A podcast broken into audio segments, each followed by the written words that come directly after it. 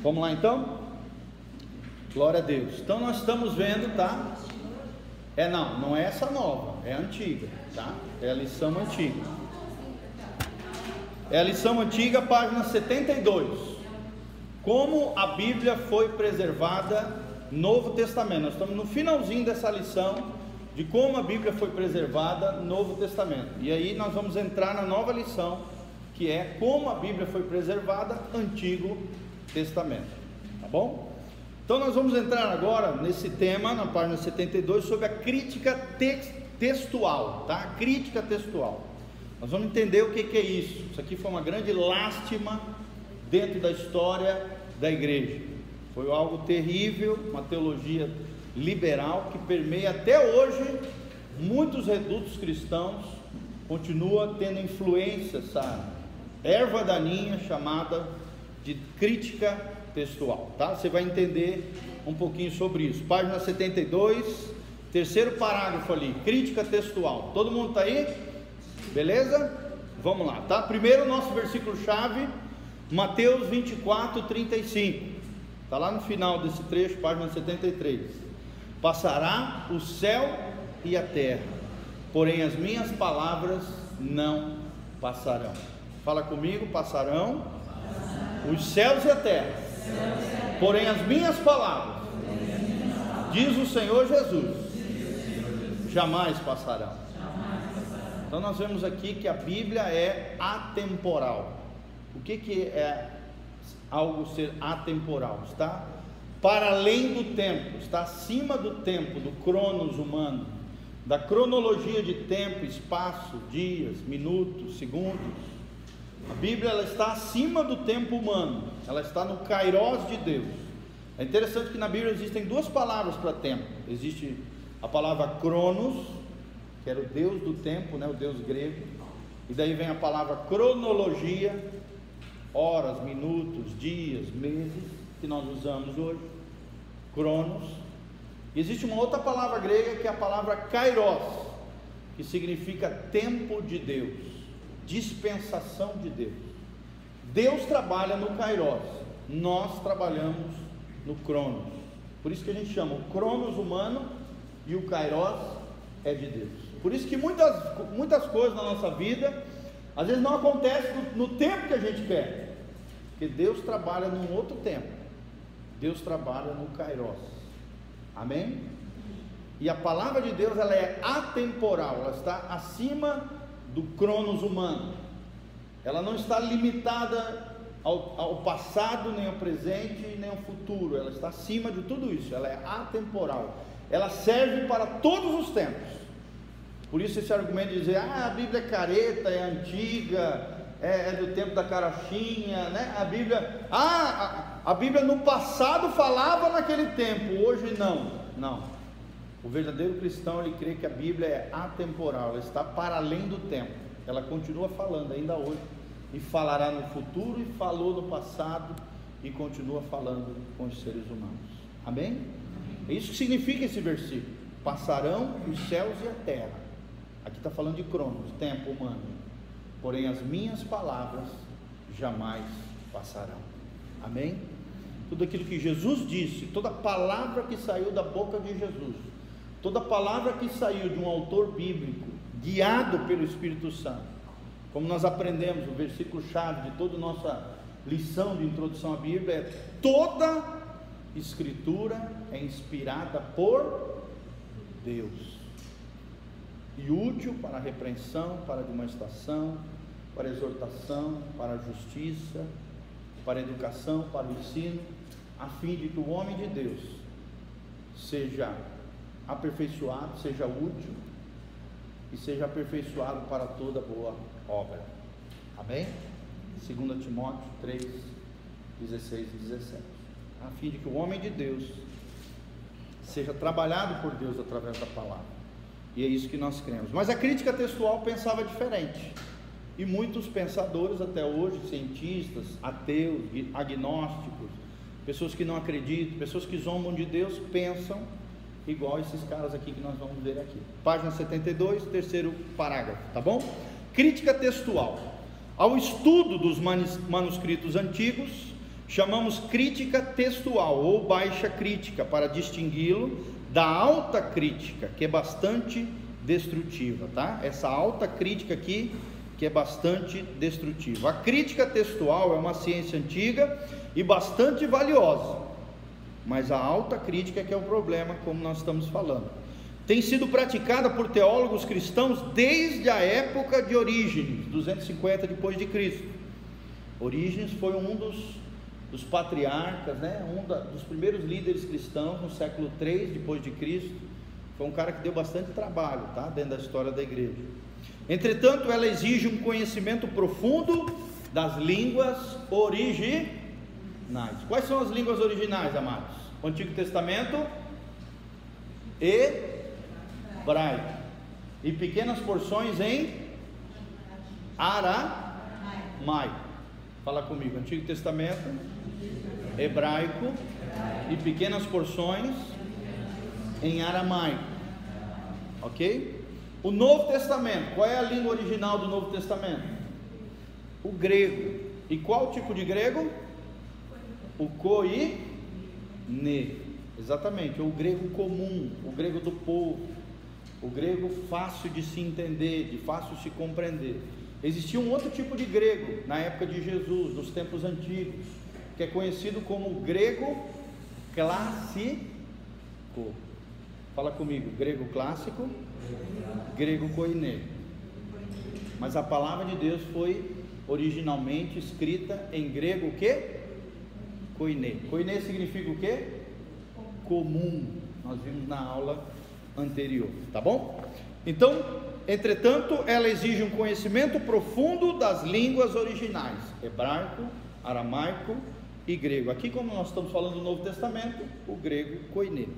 A base da crítica textual do Novo Testamento vem sendo reforçada desde que se publicaram as obras desses três personagens aqui: Tischendorf, Westcott e Hort, e outros também que seguiram a linha desses três pensadores aqui, tá bom? A crítica textual pode ser de grande auxílio para os cristãos por dois motivos. Em primeiro lugar, pode nos ajudar a recuperar as palavras originais escritas pelos apóstolos em muitas passagens duvidosas. As cópias disponíveis atualmente foram feitas muitas gerações depois de, de, dos originais, né? Nós já vimos aula passada que as cópias mais antigas que nós temos datam aproximadamente do século 2, século 4 depois de Cristo, tá bom? As cópias que nós temos, lembrando que existem milhares de manuscritos antigos, né? Nós vimos isso na aula passada. Ao compará-las às famílias antigas de manuscritos, o estudioso geralmente pode determinar que palavras constavam nos primeiros documentos. Olha que interessante. Quais eram as palavras? Como é que está no original? Isso é muito importante a gente saber, tá? Em segundo lugar, em alguns trechos é difícil identificar o texto original. O texto falava em Simão, às vezes chamava de Pedro, às vezes chamava de Jesus, às vezes chamava de Jesus Cristo. Talvez não seja muito simples chegar a essa conclusão, mas quando famílias completas de manuscritos concordam entre si, qualquer que seja a leitura, não há grandes diferenças. Amém? Ou seja, entre os manuscritos existiram pequenas diferenças, pouquíssimas diferenças. Mas quando se junta tudo, se percebe que esses manuscritos possuem uma coerência, possuem uma similaridade, e por isso nós podemos confiar nos textos antigos, nos originais, que foram encontrados ao longo da história e que são muito equivalentes ao texto que nós temos hoje nas nossas mãos. Amém? Mas uma, uma coisa importante dessa crítica textual é que levou os cristãos a buscarem o que diz os originais. Amém? Crítica textual, a alta crítica levou o que? A criticar a palavra de Deus, a bombardear a palavra de Deus. Mas será? Será que Jesus disse isso? Será que o que está escrito aqui realmente é verdade? Começaram a colocar em dúvida, em xeque a palavra de Deus, a veracidade de Deus, as coisas de Deus. Eles diziam que a palavra de Deus continha, continha as palavras de Deus, mas não toda era a palavra do nosso Deus. Então colocava em xeque algo fundamental que os cristãos creem, que é que toda a escritura é inspirada por Deus. Irmão, ou você acredita que toda a Bíblia é a palavra de Deus, ou então, infelizmente, eu tenho que te dizer que você não é cristão. Você não possui a fé cristã genuína, autêntica, verdadeira, a fé bíblica. Porque é isso que a palavra de Deus diz. Lâmpada para os meus pés é a tua palavra e luz para o meu caminho. Se você coloca em descrédito a palavra de Deus, irmão, acabou a tua fé. Sim ou não? Porque a tua fé não está apoiada no pensamento humano, não está apoiada na ciência, não está apoiada na literatura, não está apoiada no livro do fulano de tal. A tua fé está apoiada na Bíblia, no Bíblios, no livro de Deus, no livro dos livros, que é a palavra de Deus, as Sagradas Escrituras, a Bíblia Sagrada. Fala. Pastor, no começo das aulas, eu hum. lembro que você falava que Jesus cria na palavra, ele crê na palavra. Sim. A gente tem que crer também. Sim. Isso me marcou muito. Isso, exatamente. Jesus não só cria, como ele vivia a palavra, ele encarnava a palavra, ele é o Verbo de Deus, a palavra encarnada de Deus. Ele cria. Qual era a Bíblia que estava na mão de Jesus? Não era o Novo Testamento, nem a Bíblia completa que nós temos hoje na nossa mão. Era o Antigo Testamento, a Septuaginta, a tradução do Antigo Testamento de hebraico para o grego, que eram os rolos antigos que estavam ali presentes nas sinagogas, no templo, nos lugares ali de culto dos judeus na época de Jesus. Entendeu? Então Jesus cria nisso, Jesus menciona isso. Jesus cita os textos antigos.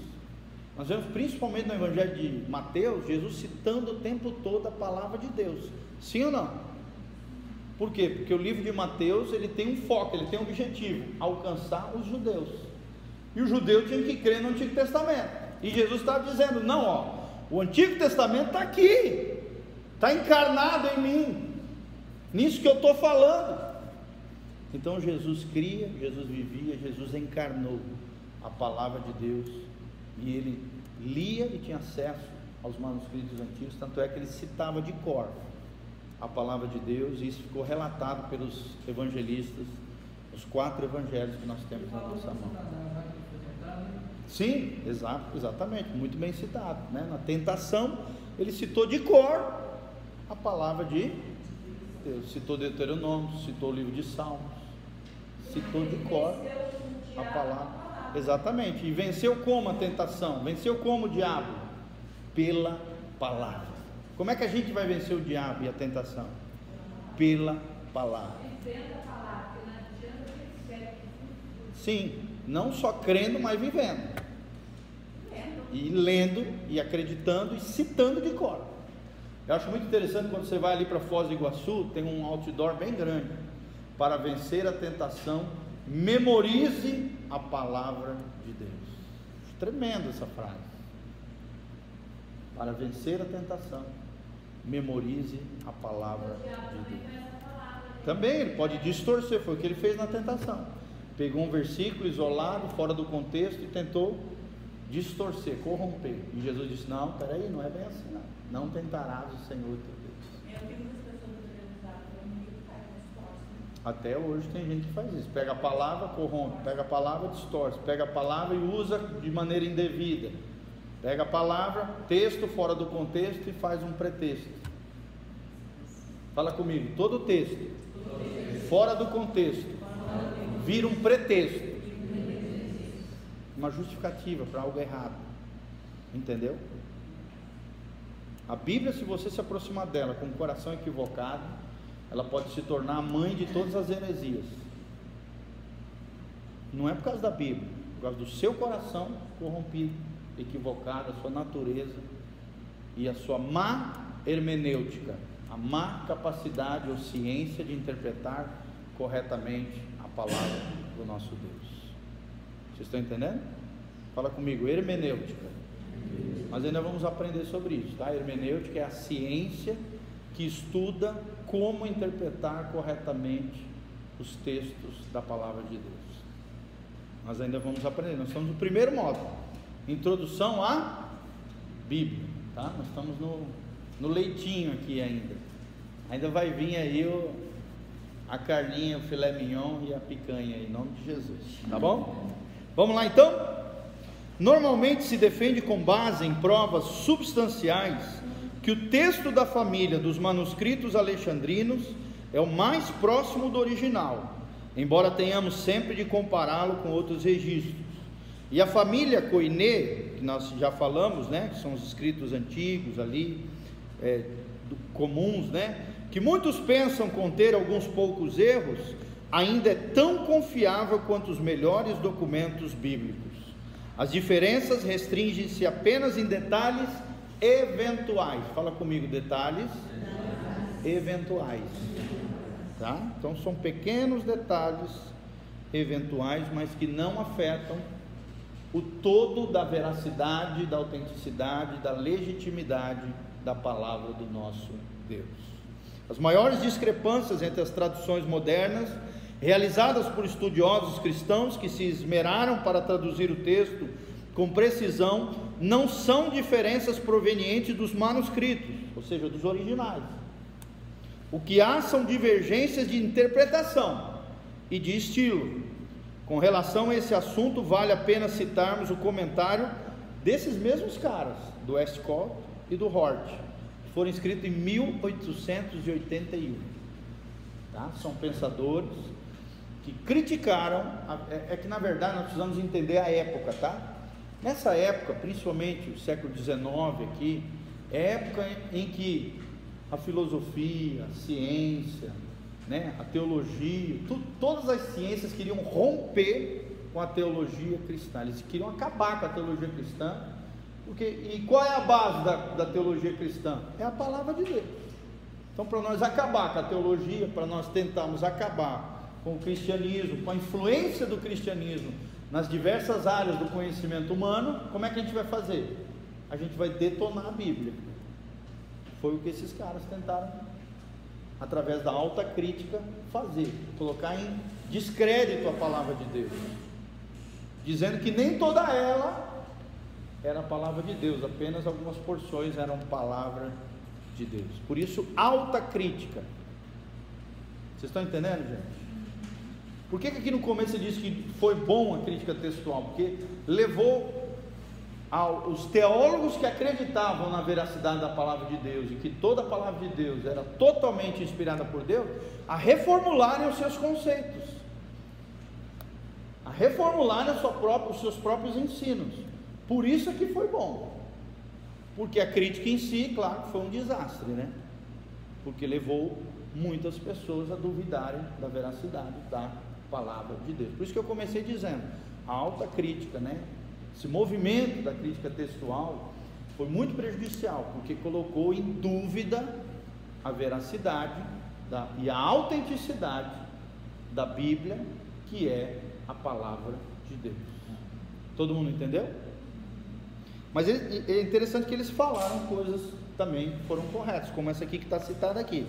Se deixarmos de lado superficialidades comparativas, em nossa opinião, as palavras dos manuscritos bíblicos, que ainda levantam dúvidas, chegam a menos de um milésimo de todo o texto do Novo Testamento.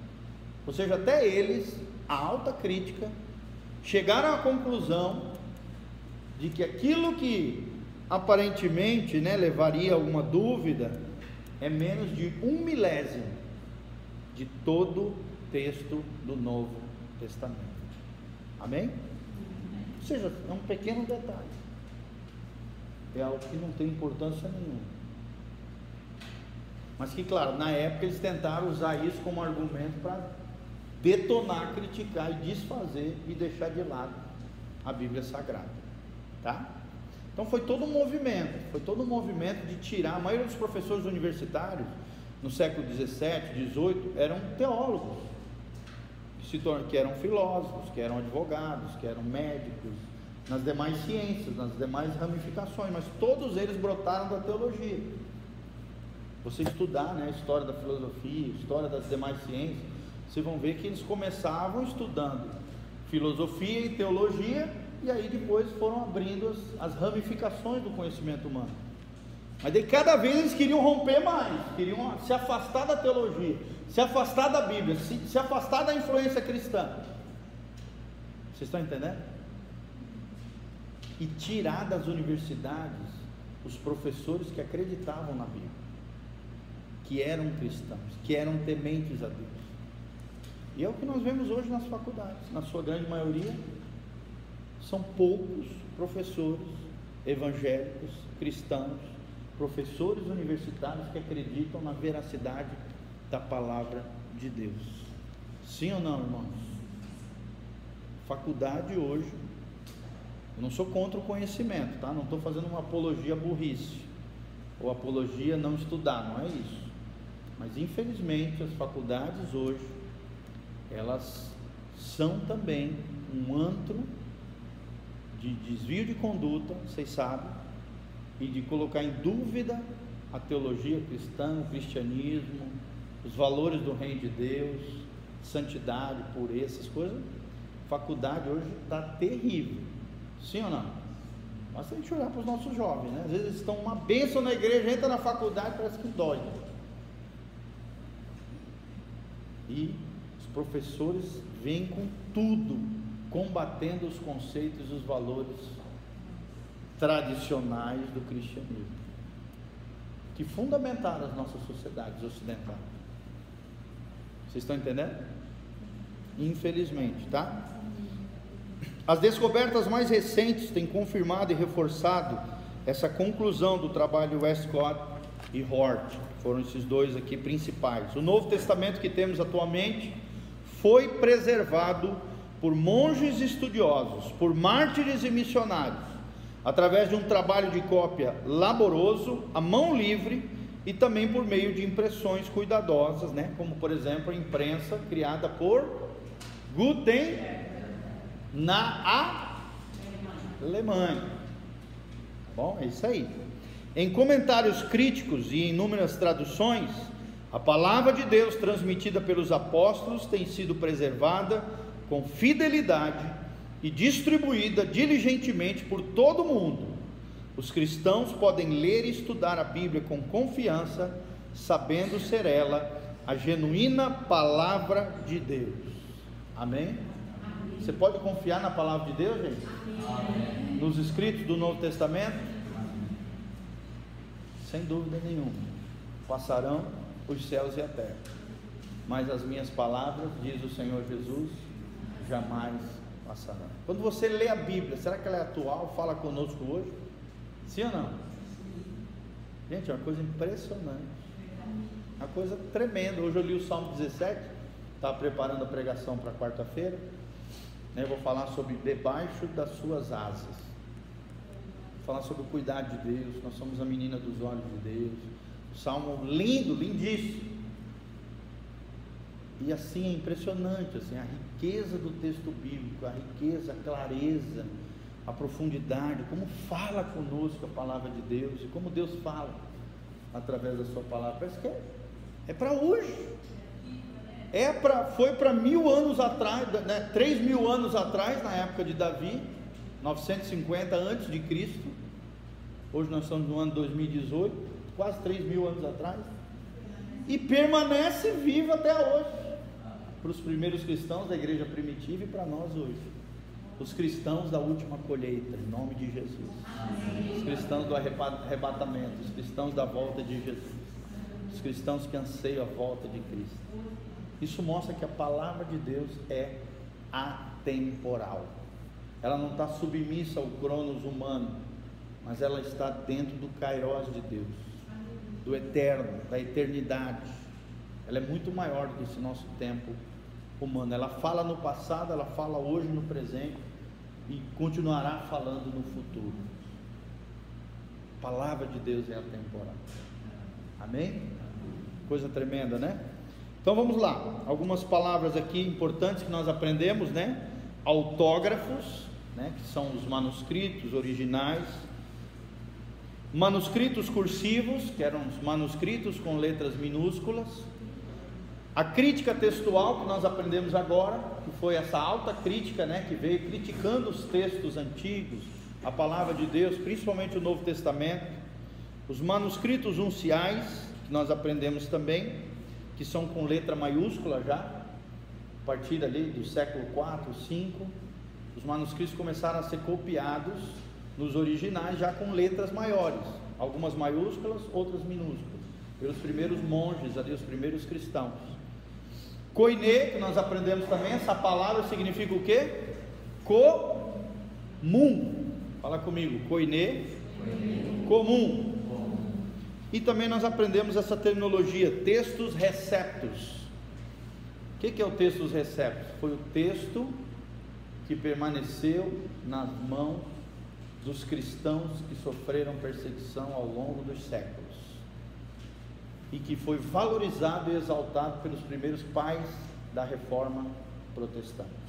Tá? É o texto que nós temos hoje. Pastor, qual é um texto dos receptos hoje em português? É a versão Almeida Corrigida Fiel. É a melhor versão da Bíblia em português. Almeida Corrigida Fiel, da Sociedade Bíblica Internacional. Não é da Sociedade Bíblica Brasileira, a SBB, que é mais comum a Bíblia que a galera tem aí. Geralmente é da SBB, que também é boa, tá? Muito boa, não tem, não estou desqualificando as outras. Mas a melhor, que é baseada no texto dos receptos, que é esse texto que está sendo falado aqui, guardado pelos cristãos ao longo dos séculos, que não passou na mão do Vaticano. Se lembra do texto dos Vaticanos, dos textos do Monte Sinai, que foi guardado e encontrado, como nós vimos na aula passada, no mosteiro lá de, de Santa Catarina, no século XIX, foi encontrado, se lembra? Com um arqueólogo, que é muito parecido com textos vaticanos. É o textos que foi encontrado lá nesse mosteiro. O que nós estamos falando é o texto dos receptos, que foi preservado ao longo dos séculos pela igreja primitiva, pelos cristãos perseguidos, pelos pais da reforma protestante, cuja base é a Bíblia mais conhecida é a King James. Fala comigo, King James, que é a Bíblia mais famosa em inglês. Tá bom? Para nós, trazendo hoje para o português, a Bíblia em português, que a melhor versão, textos receptos, é a corrigida fiel. Fala comigo. ACF.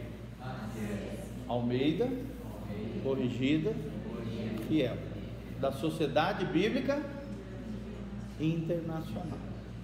Tá? É a Bíblia que nós usamos no altar para pregar para vocês. Por isso que às vezes a, o texto que está na projeção é um pouquinho diferente do texto que nós lemos. Sim, é muito parecido. Talvez seja até essa. Olha no começo. Não, mas é, é brasileira. Almeida Corrigida Fiel é brasileiro. Vê qual é a versão aí. C-A-R-A, R-A-C. Tem assim, ó, tem a revista atualizada corrigida, tem a revista atualizada, que é a RA, e tem a revista corrigida fiel, que é essa que eu estou falando. Tem a NTLH, a nova tradução na linguagem de hoje. E tem outras parafraseadas, né, como a Bíblia a Mensagem, a Bíblia Viva e outras versões de Bíblias que tem no, nos dias atuais. Existem em português pelo menos umas sete versões de Bíblia. Algumas muito boas, a maioria delas excelentes. E as outras são parafraseadas, tá? Mas também é interessante ter como segunda Bíblia, não como primeira. Se o pastor Giovanni fosse escolher uma Bíblia só, seria a corrigida fiel. Como Bíblia principal, tá? Que ela é a mais parecida com os textos originais.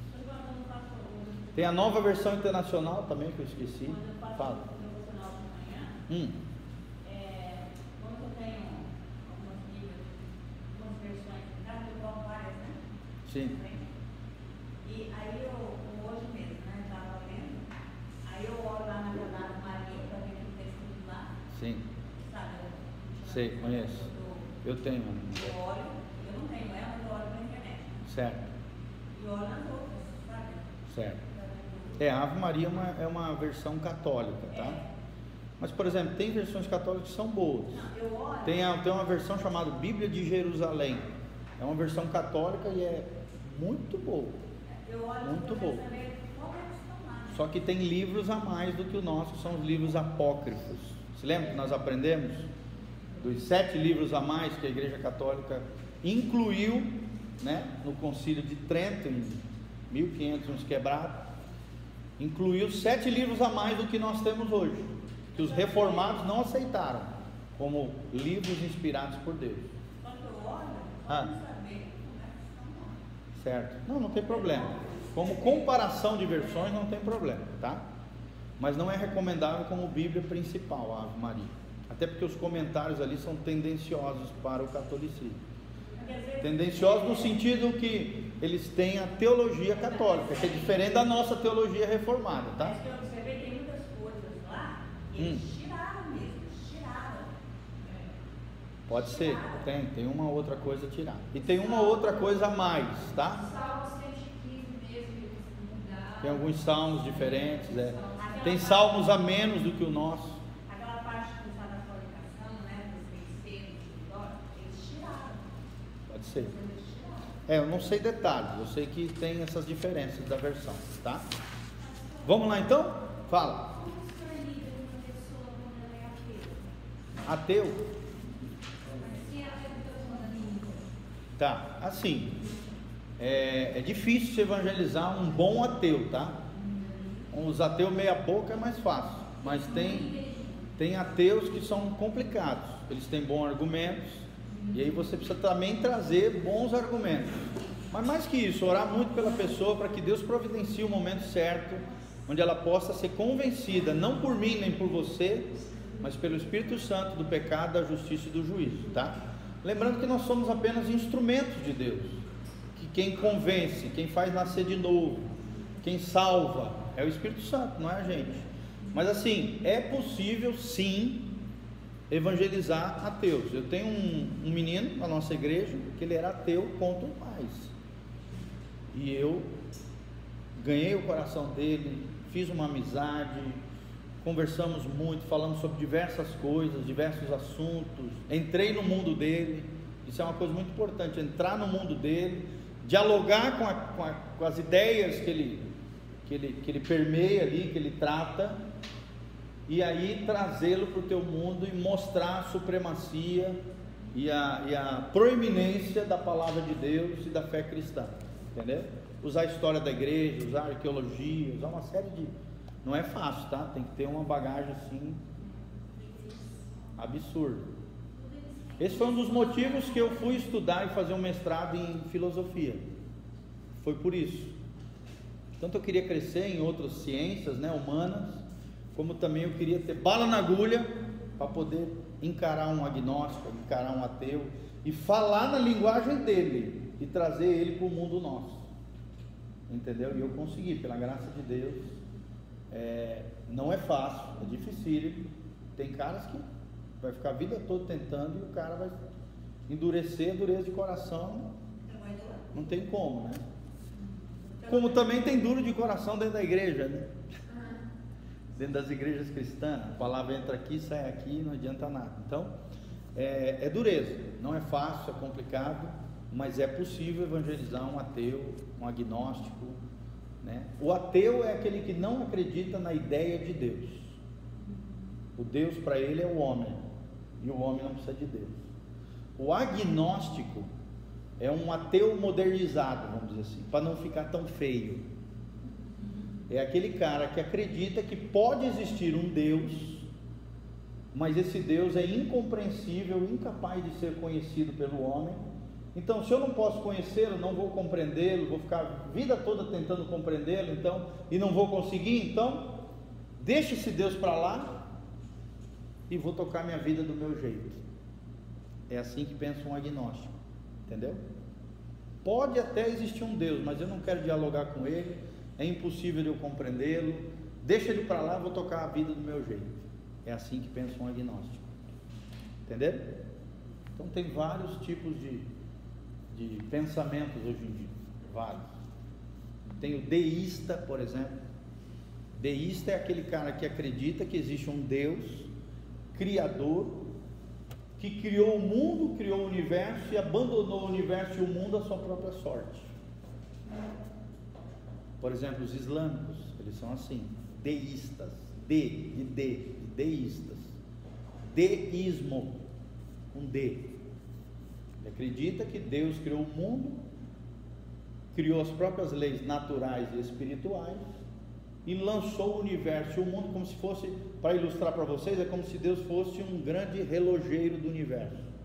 Ele fez o universo como se fosse um relógio suíço, deu corda no universo e hoje o universo gira com base na sua própria rotação, suas próprias leis, seus próprios princípios. Entendeu?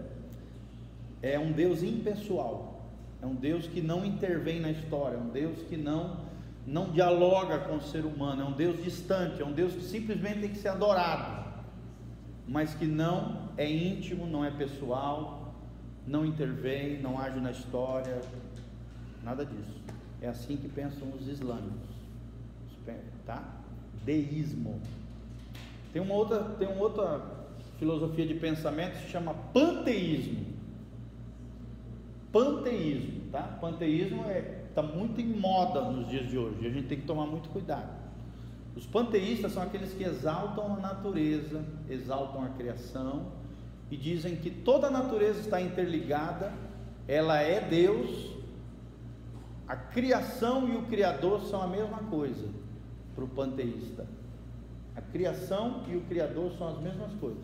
Então, essa cadeira é Deus, esse tijolo é Deus, a luz é Deus, tudo é Deus e Deus é tudo.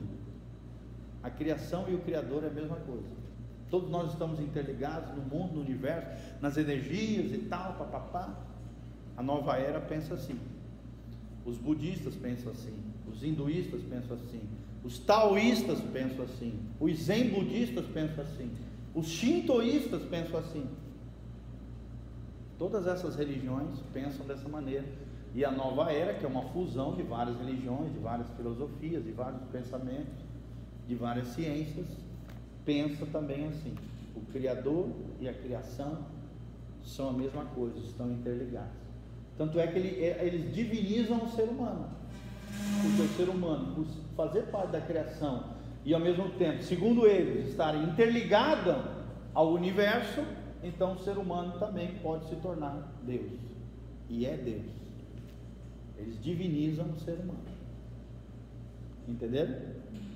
Todo mundo está entendendo? Panteísmo. E o que nós somos, os cristãos? Nós somos teísmo. Teísmo, com T. Teísmo. Nós cremos num Deus criador dos céus e da terra, num Deus que, do design inteligente, que desenhou, criou, forjou o mundo, estabeleceu reis, leis e princípios eternos, imutáveis, espirituais e naturais, as leis naturais e as leis espirituais, mas que é um Deus pessoal, criador, diferente da criação. Deus é o criador do universo e nós somos criaturas criadas por esse Deus. Deus, apesar de ser o criador do universo, ele age e intervém na história esse Deus Criador do universo dialoga conosco. Podemos, em parte, compreendê-lo, conhecê-lo, ter um relacionamento íntimo e pessoal com esse Deus. E Ele é um Deus pessoal, que fala conosco, que se revela na natureza, que se revela e manifesta a sua graça e a sua glória em todas as coisas criadas por Ele mesmo. Amém? Coisa linda, né? Isso é teologia, vocês estão aprendendo. E por isso que é importante estudar. Como é que a gente vai saber todos esses conceitos se a gente não estudar? Não é verdade? Panteísmo, deísmo, teísmo, misticismo, esoterismo e assim vai. São várias. Panteísmo, né? Como eu falei, nova era.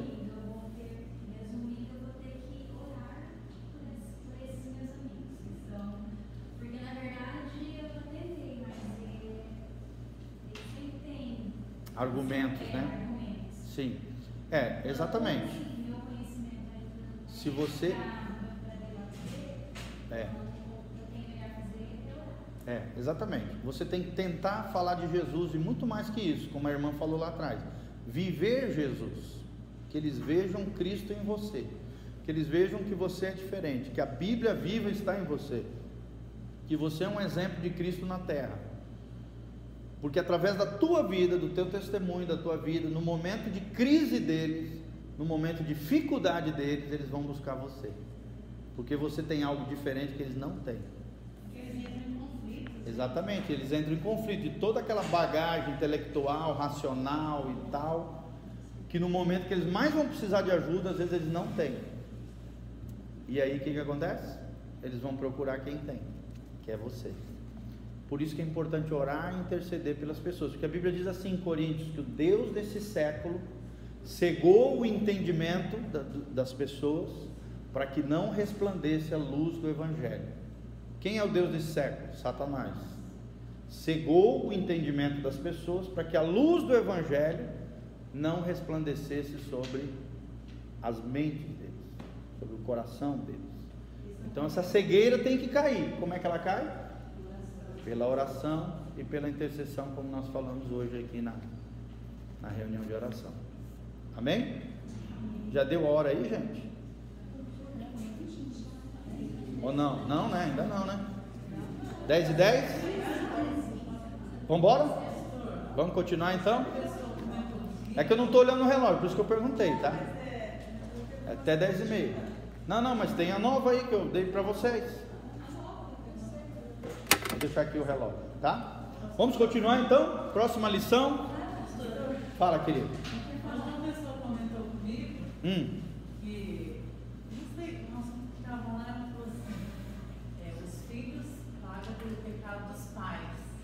Hum. Me chamou atenção, porque isso está escrito na Bíblia, né? É assim. Aí, eles não são responsáveis diante de Deus pelo pecado dos pais, tá? Mas eles podem sofrer perseguições espirituais e uma espécie de, de interferência, influência, maldição por causa dos pecados do pai, sim. Eles não são responsáveis. E quando eu digo essa interferência, essa influência, essas possíveis maldições hereditárias, elas, eles podem sofrer se eles não tiverem Deus, se eles não estiverem debaixo das asas do Senhor, se eles estiverem longe do Senhor. Em Gênesis diz isso, ali nos Dez Mandamentos, a Bíblia diz que Deus né, visita a iniquidade dos pais nos filhos até a quarta geração. Mas é interessante o que diz o final desse trecho: diz, daqueles que me odeiam seja, daqueles que estão longe de Deus. Aí logo em seguida o versículo diz assim: Mas eu exerço misericórdia e bênção até mil gerações daqueles que me amam. No Êxodo, capítulo 20. Êxodo 20. Entenderam? Mas aí ele comentou comigo que está Então assim, se eles, tu entendeu a resposta, né? Se eles estiverem longe do Senhor, sim, essa maldição hereditária, essa influência, essa interferência maligna, demoníaca, potencialmente é possível sim acontecer. Mas eles não são responsáveis diante de Deus dos pecados dos pais, somente deles, tá? Mas eles são né? É, exatamente. E se eles fazem um compromisso, uma aliança com Jesus, com o Senhor, eles têm a capacidade em Deus, por estarem debaixo das asas do Altíssimo, da, da sombra do Onipotente, conforme o Salmo 91, e em Cristo, eles são nova criatura, as coisas velhas já passaram, isso que tudo Deus faz novo. Mas como estava falando hoje, que tem que se pôr na brecha, pedir perdão pelos pais, pelos Sim, exatamente. Se você sentir que qualquer coisa na tua vida ainda tem alguma interferência ou, como eu geralmente falei, da nossa nação, de maneira intercessória. Às vezes não está influenciando diretamente a tua vida. Na verdade, tudo está interligado, tá? Por exemplo, quando você ora pela corrupção do Brasil, você sofre da corrupção. Porque você tem menos saúde, você tem menos educação. Por mais que seja lá em Brasília, lá os deputados estão roubando lá no Nordeste, é um recurso que deveria vir para você que está sendo desviado lá, que está afetando sim a tua vida. Tudo está interligado. É igual aquele Tá. Né? Que estava levantando os muros e ele estava na brecha. né? Estava na brecha. Estar na brecha é justamente isso, é construir pontes de amor. É orar por aqueles que sofrem. É assumir a posição de outra pessoa diante de Deus, diante dos demônios, diante das circunstâncias, como nós aprendemos ali.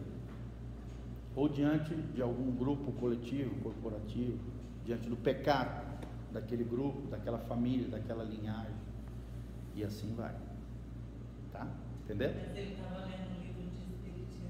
Assim. Ah não, Espiritismo bate firme nisso aí, por causa que o Espiritismo acredita na transmigração da alma. E que a alma vai passando de corpo em corpo ao longo das gerações, se aperfeiçoando, se purificando ou se deteriorando, até alcançar o nível chamado nirvana, né? É um nível de neutralidade, vamos dizer assim, de divindade. Se você está lendo esse livro, está entender muitas coisas. E eu fico assim, pouca pessoa. Ah. Prefere acreditar mais na mentira do que na verdade. É mais fácil. É uma cegueira mesmo. Porque é mais fácil. É uma cegueira. É mais fácil, tá, gente? Tudo aquilo que é anti-bíblia e anticristão, você vai ver que é muito mais fácil do que a nossa a nossa crença, a nossa fé. Nossa crença, a nossa fé, ela é baseada no quê? Na renúncia, no sacrifício, no compromisso, na lealdade. É tudo que as pessoas não querem hoje. Ela não quer compromisso, ela não quer lealdade, ela não quer renúncia, ela não quer renunciar nada. Quer ser dono do seu próprio destino, né? da autonomia. Não quer estar interligada a ninguém, a não ser que traga algum benefício para ela. É a nossa geração. Eu estou falando com uma pessoa que ela, ela tem até uma faculdade, ela tem uma faculdade, ela tem a faculdade, ela tem a casa, sabe? Certo. E É, por exemplo, uma faculdade pode ser um ídolo. É, ela, né? ela tem. Ela abriu uma faculdade, né? Não que seja algo ruim. Pode ser algo bom, mas pode ser algo mau. Ela tem várias faculdades também formato básico. Ela passou uma situação bem terrível na casa dela. Tá Ela vendo? morando fora da casa porque não consegue ficar com o marido dentro da casa porque ele está viciado. Sim. Aí ela quer que ela, ela veio lá comigo, mas quer que eu resolva o problema dela. Não tem como. Falei, não. A chave está nela, não em você. Isso é, isso é muito. É, é um perigo, tá, gente? A gente. As pessoas hoje elas querem que você resolva o problema delas. Hoje mesmo eu tive que tratar com uma pessoa assim. Ela quer que eu resolva o problema dela. Esse problema não é meu, é dela. Foi o que eu falei para ela, irmã. Eu não posso resolver seu problema. Posso orar por você. Posso te orientar como pastor, mas eu não posso resolver seu, seu problema. Procure um advogado, uma assessoria jurídica. Porque aquela pessoa quer o teu mal ele vai vir com tudo se você não se preparar para o mal. Procure um advogado. Eu não sou juiz, eu não entendo de. Tenho em parte de lei, né? Mas não, não sou advogado. Eu sou um pastor. Estou aqui para orar por você. Eu não posso resolver essa situação. A chave está em você, não em mim. Que eu posso é orar por você. Vocês estão entendendo, gente? Hoje tem demais. Meu Deus. E aí você tem que sair fora disso aí, porque essa responsabilidade não é sua. Não, eu, falei pra ela, eu posso orar por você, mas Exatamente. você, você, a mudança vai, começar por você. É. Você que tomou uma atitude. Quando, por exemplo, Paulo fala em Gálatas, levai as cargas uns dos outros, né? E depois cada um, de Paulo embaixo fala, cada um leve o seu próprio fardo. Olha que interessante, carga e fardo.